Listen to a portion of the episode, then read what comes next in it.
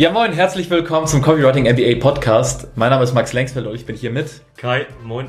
Kai Krause himself. Und ja, wir schauen uns heute das Thema Positionierung an. Denn wenn jemand mit Copywriting starten möchte, generell in die Selbstständigkeit, aber unser Fokus ist halt Werbe- und Verkaufstext ne, für Kreative und Psychologieinteressierte, dann ist so die Frage, für wen mache ich das? Wer ist meine Zielgruppe? Und da denkt nicht jeder dran, aber jeder, der sich schon mit Selbstständigkeit befasst hat, weiß, wie verdammt wichtig es ist, die richtigen Leute auszuwählen.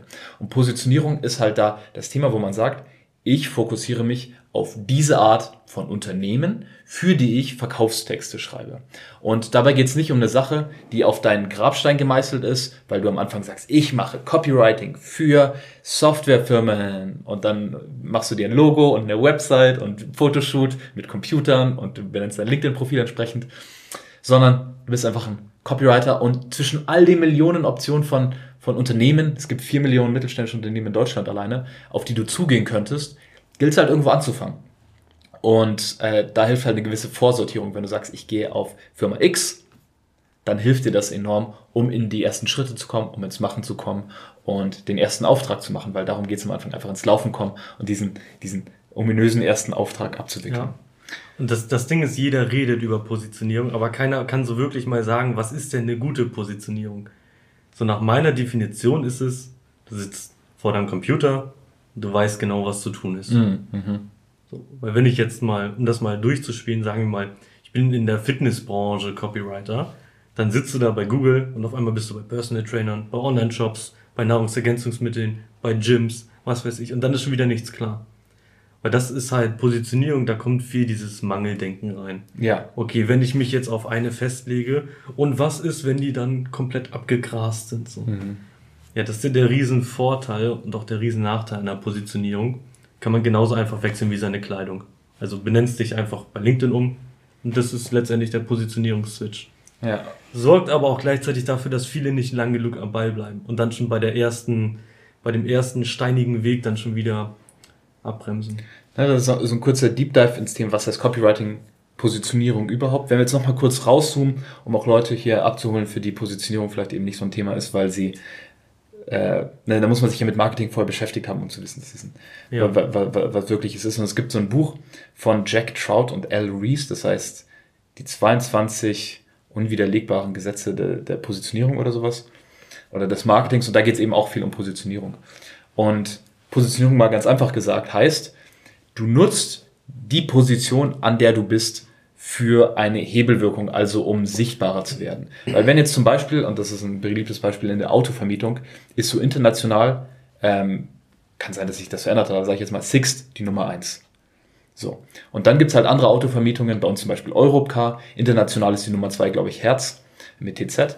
Und äh, da gab es mal einen berühmten Fall, wo ist halt klar war, Six ist die Nummer eins. Herz versucht gerade aufzuholen und auch sich Marktanteile zu sichern.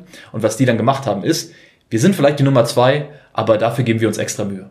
So, das, mal grob paraphrasiert anders und auf Englisch, haben sie so als ihren Marketing-Slogan genutzt. Und das ist, finde ich, so ein Paradebeispiel für Positionierung, weil du auch als Anfang der Copywriter dann nicht sagst, hey, ich bin der King, der das schon seit Jahren macht und alles drauf hat, sondern ich positioniere mich nicht nur als Copywriter, der jetzt zum Beispiel äh, Website-Texte für Fitness, äh, Webseiten, Texte und Newsletter für Fitnessstudios macht zum Beispiel, was ja, finde ich, eine gute Positionierung wäre, weil du dir vorstellen kannst, okay, die Seite muss ordentlich sein und dann die regelmäßige Versendung von Newslettern, die soll optimiert werden, damit Leute Kurse buchen, Supplements kaufen, Mitgliedschaft verlängern, Freunde einladen, ne, Sachen, die ja immer wieder aufkommen. Und wenn man das als Positionierung gewählt hat, dann kannst du halt sagen, ich fokussiere mich nur auf dich. Ich bin nicht der Beste der Welt, aber ich bin für dich da bin ich der Beste der Welt, würde ich jetzt wahrscheinlich nicht sagen, aber so, ich bin halt jetzt für dich hier und das macht schon eine Menge aus. Ja. Ist ja auch wie bei der, bei der Wahl eines intimen Lebenspartners, sage ich mal. Die Tatsache, dass du bist jetzt vielleicht nicht die, der Bestaussehende oder die Bestaussehendste oder der Glücks- und die, dieses ultimative Leonardo DiCaprio Package mhm. äh, in der Welt, sondern ich bin hier, ich bin gerne mit dir zusammen, ich gebe mir Mühe, und ich fokussiere mich drauf, die Dinge, die wir gemeinsam machen können, ja. geil zu machen. Und das ist ja auch, was Positionierung letztlich ausmacht, so einen kleinen Ausschwank außerhalb des Copywritings. Ja, die, die Zielgruppe nimmt einem erstmal wie so ein Leuchtturm wahr, weil wenn da irgendwo die Zielgruppe benannt wird, dann wird man ja automatisch so ein bisschen davon angezogen. Gleichzeitig macht es aber auch einfach nur Sinn, denn wenn wir mal, dummes Beispiel, nehmen wir auf der einen Seite irgendeinen Maschinenbauunternehmen, auf der anderen Seite ein Online-Shop für vegane Hundefutter. Dann bieten wir beiden Copywriting an. Ja, äh, ist aber trotzdem grundverschieden. Das heißt, die Mechanismen, die Ansprache dahinter, auch das Know-how, was man haben muss, ist halt komplett unterschiedlich. Und deswegen macht es auch Sinn, wenn man Bereich nimmt, wo man Vorerfahrung hat, wo man Lust drauf hat, wo man auch wirklich das Unternehmen groß machen will und das auch von seinen Werten vertreten kann, wo man auch so ein bisschen schon weiß, was passiert da eigentlich hinter den Kulissen, Ja. aber auch nicht 100 Prozent. So, das ist eine gute Positionierung. Wenn man zum Beispiel irgendein Softwareunternehmen nimmt, dann reden die häufig in ihrer, ich sag jetzt mal, Techie-Sprache und keiner weiß so wirklich, was sie da eigentlich machen. So, wenn jetzt aber mal jemand hinkommt, der so ein bisschen den Technikbereich versteht, aber auch den Marketingbereich und das dann im Copywriting verpackt, so dann verstehen es auch wieder Außenstehende, kommen wieder neue Zielgruppen dazu. Dann werden die Texte auch wirklich gut. Und von außen ist es dann auch manchmal am Anfang so schwer zu erkennen, äh, wenn man jetzt sich eine Positionierung ausgesucht hat, so ist das Copywriting von denen denn überhaupt gut oder nicht gut, um, um vielleicht einen Anstoß in so eine praktische Brücke an die Positionierung jetzt ranzuhängen. Ähm, we- wenn du dich über irgendwas informierst online, sagen wir mal, du möchtest äh, ein bestimmtes neues Training anfangen oder eine bestimmte Diät machen oder suchst gerade das richtige Licht für dein Podcast-Studio raus oder sowas, ne, dann, dann informierst du dich ja. Und genau an dieser Stufe gilt es eben für die Copywriting-Klienten, für die Firmen, einzusteigen und ihnen zu helfen, dort Endkunden zu erreichen. Weil diese suchenden Menschen im Internet, zu denen jeder von uns zur einen oder anderen Zeit mal äh, gehört, wir gehen auf Webseiten, schauen uns fünf verschiedene Websites an und die, die am klarsten und mehrwertreichsten für uns kommuniziert, die gucken wir uns näher an, tragen uns vielleicht mit einer E-Mail-Adresse ein, sichern uns vielleicht ein Beratungsgespräch, schauen uns ein Video an, vielleicht machen wir auch direkt einen Kauf oder sowas oder ein Abonnement.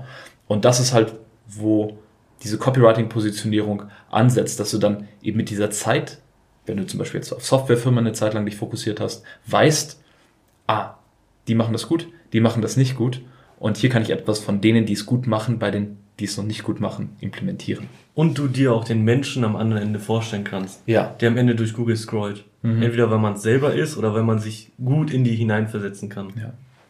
Und das ist auch, äh, warum, ich sage jetzt mal, unsere Copywriting-Ausbildung in unserem Marketing, ne, das ist ja auch ein Unternehmen, das dahinter, dahinter steht, mit uns drumherum, Organisationen, Mitarbeiter, Dienstleister, die hier sicherstellen, dass hier einerseits unsere Kunden ein geiles Erlebnis und Ergebnisse kriegen, aber auch, dass natürlich mehr Leute davon hören und reinkommen können.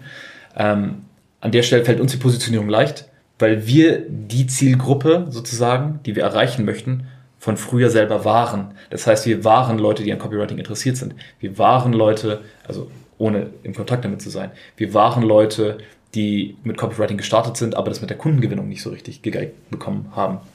Und deswegen, sag ich mal, das spielt für uns eine große Rolle in der Positionierung und erleichtert uns die Arbeit enorm. Ja. Das ist bei sich selbst aber auch immer so ein riesiges Wirrwarr. Ist ja auch so, so ein bisschen ein Problem unserer Zeit. Du kannst ja letztendlich alles machen. Kannst dich ja auf Raketenwissenschaften positionieren. Kannst alles machen.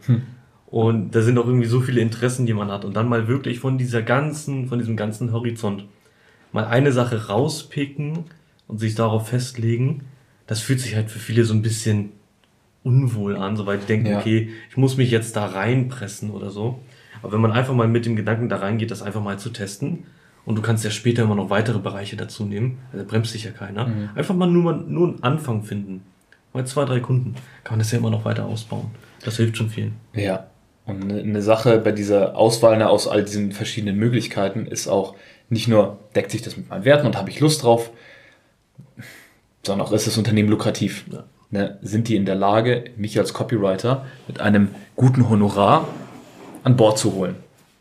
So. Und da darf man ein bisschen äh, klar aus, aussortieren. Man kann natürlich Herzensprojekte haben, wo man sagt, okay, ich möchte Ehrenamtliche dies und das unterstützen.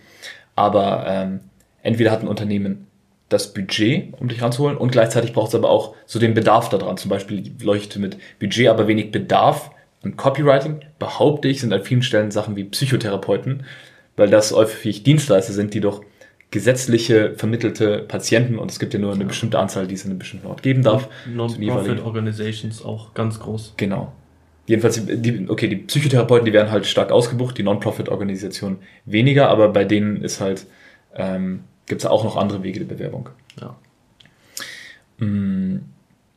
Und was wir dann eben im, im, im Mentoring machen mit unseren Teilnehmern, ist, wir haben natürlich eine bestimmte Vorbereitungsübung und dann gucken wir drauf und einfach, weil wir jetzt viel Erfahrung in verschiedenen Nischen schon mitbringen, ne, jetzt kombiniert, weiß nicht, neun plus Jahre Copywriting, äh, in den verschiedensten Branchen, also bei mir Baukleber ist eine der abstrusesten, von Baukleber zu Spiritualität, zu Finanzen, zu Software äh, und anderen Projekten, können wir halt so grob einschätzen, warte mal, dieses Angebot ist für diese Nische sehr interessant und das ist eine super Positionierung. Und äh, so machen wir das in der Regel auch im Copywriting MBA. Ja. Ja, macht doch auf jeden Fall Sinn, dass wenn man sich schon mal so eine Nische überlegt, die passen könnte, so einfach mal selber googelt, was gibt's denn da bisher? Ja. Dass man sich mal so eine extra E-Mail erstellt, zum Beispiel copywriting.vorname.gmail.com und sich einfach mal neugierig überall einträgt. Genau. Und dann kriegt man schon mal so ein Gefühl, was machen die denn bisher? Ja. Schicken die überhaupt E-Mails raus? Wenn ja, wie gut sind die? Wie viele? Was ist der Call to Action? Genau, diese, diese Swipe-File aufbauen, so ein, so ein Ordner, wo du halt Screenshots von Webseiten und E-Mail-Ordner mit E-Mails sammelst einfach. Mhm. Ist ein, ist ein mega erster Schritt, um in die Umsetzung zu kommen. Und hey, für wen das interessant ist, könnt gerne auf copywriting-mba.de gehen und euch da informieren darüber, wie das Mentoring aussieht, aber auch anderen Free Content von uns zu dem Thema Positionierung und weitere Copywriting-Themen finden. Und ja, wir sehen uns dann in der nächsten Episode. Ciao, ciao. Ciao.